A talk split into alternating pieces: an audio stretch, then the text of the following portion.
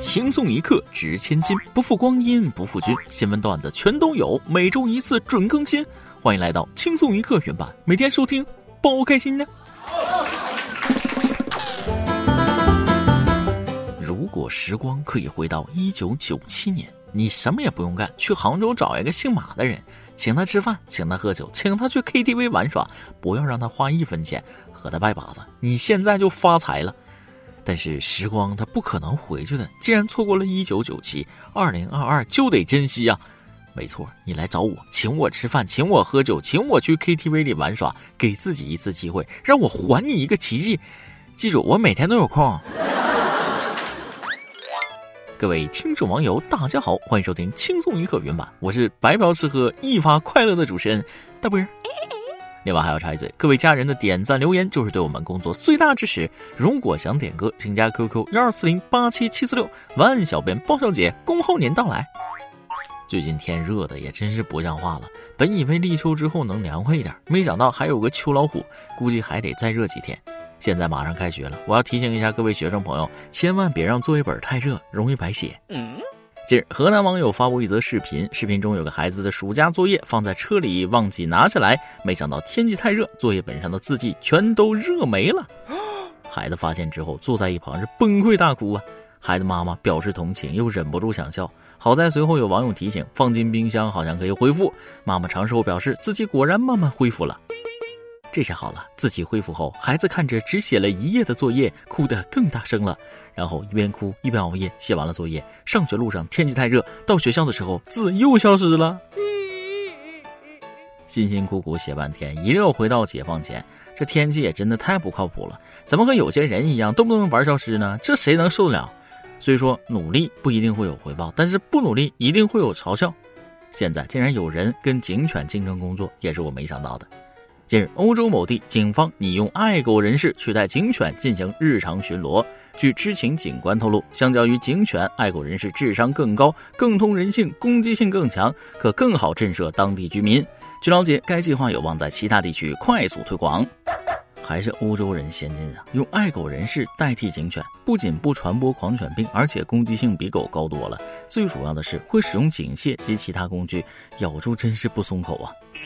但狗鼻子很厉害的，不知道这些爱狗人士鼻子厉不厉害？在新的工作岗位上，还是要精进一下自己的专业能力啊。其实看到这条新闻，我十分怀疑欧洲人在嘲讽极端动保人士。但是君子动口不动手，直接拴走爱狗人士当警犬，多少还是欠妥。谦谦君子怎么能搞人格侮辱那一套呢？再看看东方某些国家，吵架都很文明啊。日前，日本前国会众议院副议长、自民党议员魏藤征士郎就日韩关系发表争议言论，声称日本曾殖民韩国，因此日本是类似于韩国的老大哥的角色。他还说，日韩关系并不平等，日本应处于领导地位。这一番话令韩国舆论瞬间炸锅。对此，韩国教授进行了有力反击。据韩媒中央日报日文版当地时间八号报道。韩国大学教授徐宗德在社交媒体上发文反击，批评魏藤征士郎的发言是没有常识的主张，呼吁韩国民众要以更加成熟的姿态，堂堂正正地面对日本歪曲历史的行为。他表示，自古以来，先进文化都是从朝鲜半岛传入日本。若按照魏藤征士郎的话来说，那我们韩国就是日本的祖宗。韩国这教授好一个堂堂正正的成熟姿态，直接成日本祖宗了，有点好笑。日本忒大了，他们不知道宇宙都是韩国起源的吗？啊，还想做人家大哥？我觉得没有必要争个高下，都是中华文化圈的，你们有什么好争的？我管他叫哥，他管你叫祖宗，你们各论各的，搁置争议，握手言和，多好。不过有一说一，日本、韩国其实都是受中华文化影响很大的国家。记得明朝的时候，日本使者朝见明太祖朱元璋，朱元璋就问了问日本当地的风土人情如何呀？使者当时就念了一首诗：“国比中原国，人同上古人，衣冠唐制度，礼乐汉君臣。”可见日本对唐朝的印象可以说是极为深刻了。就连日本这个国号都是武则天给定的。如果说日本学习的是唐朝，而韩国也就是朝鲜和明朝的关系更是千丝万缕，感恩戴德了。对于明朝，朝鲜可以说是首席迷弟。朝鲜这个国号是朱元璋给定的，意思是朝日鲜明之国，本来应该读朝鲜，但是后期结合朝鲜语的发音，慢慢就读成现在的朝鲜了。而后来满清击败了明朝，做主中原。朝鲜虽然表面上认清朝当大哥，但实际上对明朝感情更深。除了跟清朝官方公文往来需要使用清朝皇帝的年号，其他朝鲜内部公文一律用明朝最后一个皇帝的年号崇祯。这个年号，即便是明朝灭亡了，在朝鲜也一共被使用了两百六十五年。另说一句，据说当年清朝三藩之乱，吴三桂造反的时候，朝鲜都准备派一支军队协助吴三桂反清复明，可见朝鲜对于明朝的感情有多深，爱的有多深沉呢？哦。但是《甄嬛传》里的皇后乌拉拉拉宜搜有一句话说的很有道理：懂节制，不偏爱，方能长久。喜欢可以，不能过度。对人如此，对事也是如此。据报道，江苏的王女士平时爱喝咖啡，基本是当水喝的状态。近日，她出现腰疼、尿血的症状，被查出患有肾结石。医生表示，夏季人体更易脱水，造成体内微量元素浓缩和结晶，形成结石。七月以来，该院接诊的肾结石患者增加百分之一百二。把咖啡当水喝还能睡着觉，这位王女士也是有一些睡觉的本事在身上的。不过话说回来啊，咖啡当水喝，别说肾了，心脏也受不了吧？啊，要想身体健康，一定要多喝水，凉白开那才是最健康的。另外，现在夏天到了，要听医生的话，不能让身体缺了水呀。但是下面这位女士补水可不是像你这么补的，过量了对身体不好，对水表也不好。近日，湖南长沙六年前，市民张女士的亲人患了重疾。自那以后，张女士也开始担心自己的健康问题，而这种恐惧心理逐渐控制了她的生活。她因此患上了强迫症，每天要洗手六十多次才能安心。这个病是心病啊！其实张女士懒一点就解决问题了。不知道大家有没有听说过这么一句话，叫做“懒惰治愈一切”。现在甚至还出现了另一种说法，就叫“躺平”啊。也就是说，不想做的事情完全可以交给明天。按照日本人的说法，今天的事情交给明天，要是明天运气好的话，突然狗带了就不用做了。呸呸呸啊！像我这种情绪稳定的人，一定可以长命百岁。但是看到下面这条新闻，仿佛戳中了生活中的我。终于有人把我想做的事儿做了。近日，一位女士在深圳某小有名气的连锁餐厅就餐，结算时账单上显示食品总额为两百零二点六元，应收金额处却变成了两百零三元。其询问原因时，被收银员告知零头是要进上去的。当时女子感到疑惑，什么时候还有反向抹零这个道理了？虽然她自己也不差这四毛钱，但被四舍五入进上去就很不爽。离开餐厅后，在现场没有反应过来的她，通过幺二三幺五举报了商家。次日下午，商家与当事女子取得联系。商家相关负责人表示，今天知道这个事情就立刻打电话去市场监督部门了解情况。听到两百零二点六元收款两百零三元，就明白这完全是我们的问题。我知道你也不是真的在乎这四毛钱，这样的收款方式是我们的不对。非常感谢你们反映这个情况，我们立刻马上整改。商家在电话里道歉，承认四舍五入的收款方式不对，并对其两百零三元全额退款。这件事让我想起《满城尽带黄金甲》里边周润发对周杰伦说的那句话：“真给你的才是你的，我不给的你不能抢。”放在这件事里啊，四毛钱虽小，但它确实是消费者的权益，不能惯着。更何况像这种餐饮服务行业，零头费用只能免不能加，凑整都是减，这是不成文的规矩啊。关键你说你四舍五入，咋不能把两百零三块钱四舍五入成两百块钱呢？只能说，现在太多的人把逆来顺受当成了理所当然，按照法律合理维权都被当成了没事找事了。还有些超市更烦人，不找零钱就给几块糖。行，你们行啊！我哪天真拿一袋糖去结账，你可别不收啊！生活中会做生意的很多商家，宁可是自己吃亏，也要让消费者占便宜。结账的时候的零头直接抹零就好，消费者呢会有好印象，口碑营销嘛，人家会替你免费宣传。再说，吃饭一般都是家住附近本地人去吃，万万不可留下糟糕印象。一传十，十传百，这损失就不是几毛钱的事了。小恩小惠往往能让人好感倍增，何乐而不为呢？但是有些恩惠，别人给你是情分，人家不给啊，咱不能怪罪人家。八月一号，蔡女士花两千九百元从当地一家婚车租赁公司租了几辆车。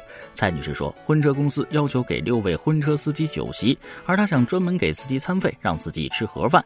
双方为了这件事情产生了分歧。之后，婚车公司把双方的聊天记录发到网上，配上了“台州奇葩”的文案，指责蔡女士，认为她小气。咱就讲道理的说啊，主人家都给了餐费了，不让上酒席也不是不行。人家花钱租婚车，给盒饭不行，还非得吃席吗？主家虽是大喜事，又不给份子钱，没啥义务请吃席吧？现在一桌席也不便宜，好几千一桌，谁家愿意多支出啊？毕竟司机也不随礼，而且车费也付了。司机是婚庆公司的员工，又不是主家的亲朋好友，没有人情往来，人家凭啥让你吃席呢？有些人啊，吃人家的吃惯了，什么喜糖、喜宴、喜宴都觉得理所当然。司机、化妆师、摄影、摄像，婚庆都是自己吃工作餐，哪里有不随份子就吃人家酒席的事儿啊？当然了，主家请吃席那是人家仁义大气，不给吃席也没毛病。做人找到自己的位置很重要啊。好了，今天的新闻部分就先到这里，下面是咱们的段子时间，再来挤一段。昨天啊，部门聚餐结束了，我送女同事回家。进了小区之后，女同事就跟我说了：“哎呀，你这个没门禁卡，你出不去。你现在现在又开始下小雨了，要不就别回去了。”我就说了：“哎呀，你们女生啊，就是不够坚定。我就等在门口，等到凌晨五点，还怕碰不到一个人出来吗？” 我看到女神发朋友圈，她生病了，我就问女神了啊，我就给你买药吧，哪儿不舒服呀？女神害羞的回答我说。啊，不用吃药，你没听过包治百病吗？哦，我我懂了。然后我就去了小笼包店铺，老板，小笼包，呃，一样一屉。一首歌的时间，圆圆网友俊果果的女神想点一首歌。主持人好，轻松一刻的听众朋友们好，非常感谢大波能帮我传达我的心意。我家先生是七夕节后一天生日，轻松一刻点歌太火了，好不容易让我抢到了十号的日子。我和罗先生在谈恋爱期间意外有了宝宝，我们很快组成了三口之家。他总有点遗憾，没有更多时间过二人世界，比如每次出去约会，在车上听轻松一刻，就是我们难得的温馨时光。我老公为人孝顺，有正义感，风趣幽默的他，在我眼里闪闪发光。他厨艺精湛，带娃也有一套，是公认的模范老公。他最厉害的就是看我自带三百六十度无死角极致美颜滤镜，发个普通的自拍，他惊呼美女；穿件新衣服，他眼睛发直。我就是披个麻袋，在他看来都是仙女，因为有他放在心尖上，真是当我最强大的靠山。他的爱和包容、理解和尊重，让我在被爱中更加坚定勇敢。人生的分岔路口那么多，还好我们在最光明的路上相遇携手。给我家罗先生点一首陈洁仪的《喜欢你》。我想告诉他，他的女神老婆对他的爱不止在夏日，而在生生世世。最后，祝愿大波和轻松一刻的朋友们都能在对的时间遇上对的人。哎呀，这就是传说中嫁给爱情的样子吧？我怎么感觉你说的不是生活，是电视剧呢？如果这一切是真的，你老公真的堪称模范老公了。电视剧里什么样，你老公就什么样。不过从你说的话里，我真的能感受到那份幸福爆满的感觉。夫妻恩恩爱爱，着实是令人羡慕不已啊！也借你吉言，希望我们也有朝一日在对的时间遇上对的人。这首歌就送给你，祝你们一家三口和和美美，幸福快乐。以上就是今天的网易轻松一刻，由电台主播向当地原汁原味的方言播轻松一刻，并在网易和地方电台同步播出吗？请联系每日轻松一刻工作室，将您的简介和录音小样发送至 i love 曲艺 at 幺六三点 com。老规矩，祝大家都能头发浓密，睡眠良好，情绪稳定，财富自由。我是墩儿，咱们下期。再会，拜拜。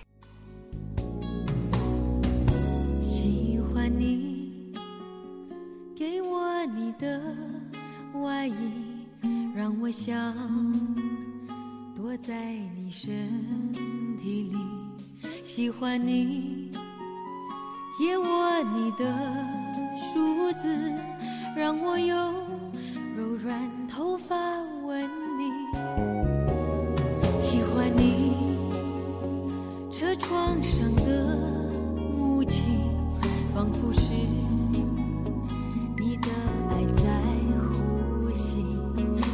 你那微笑的眼睛，连日落也看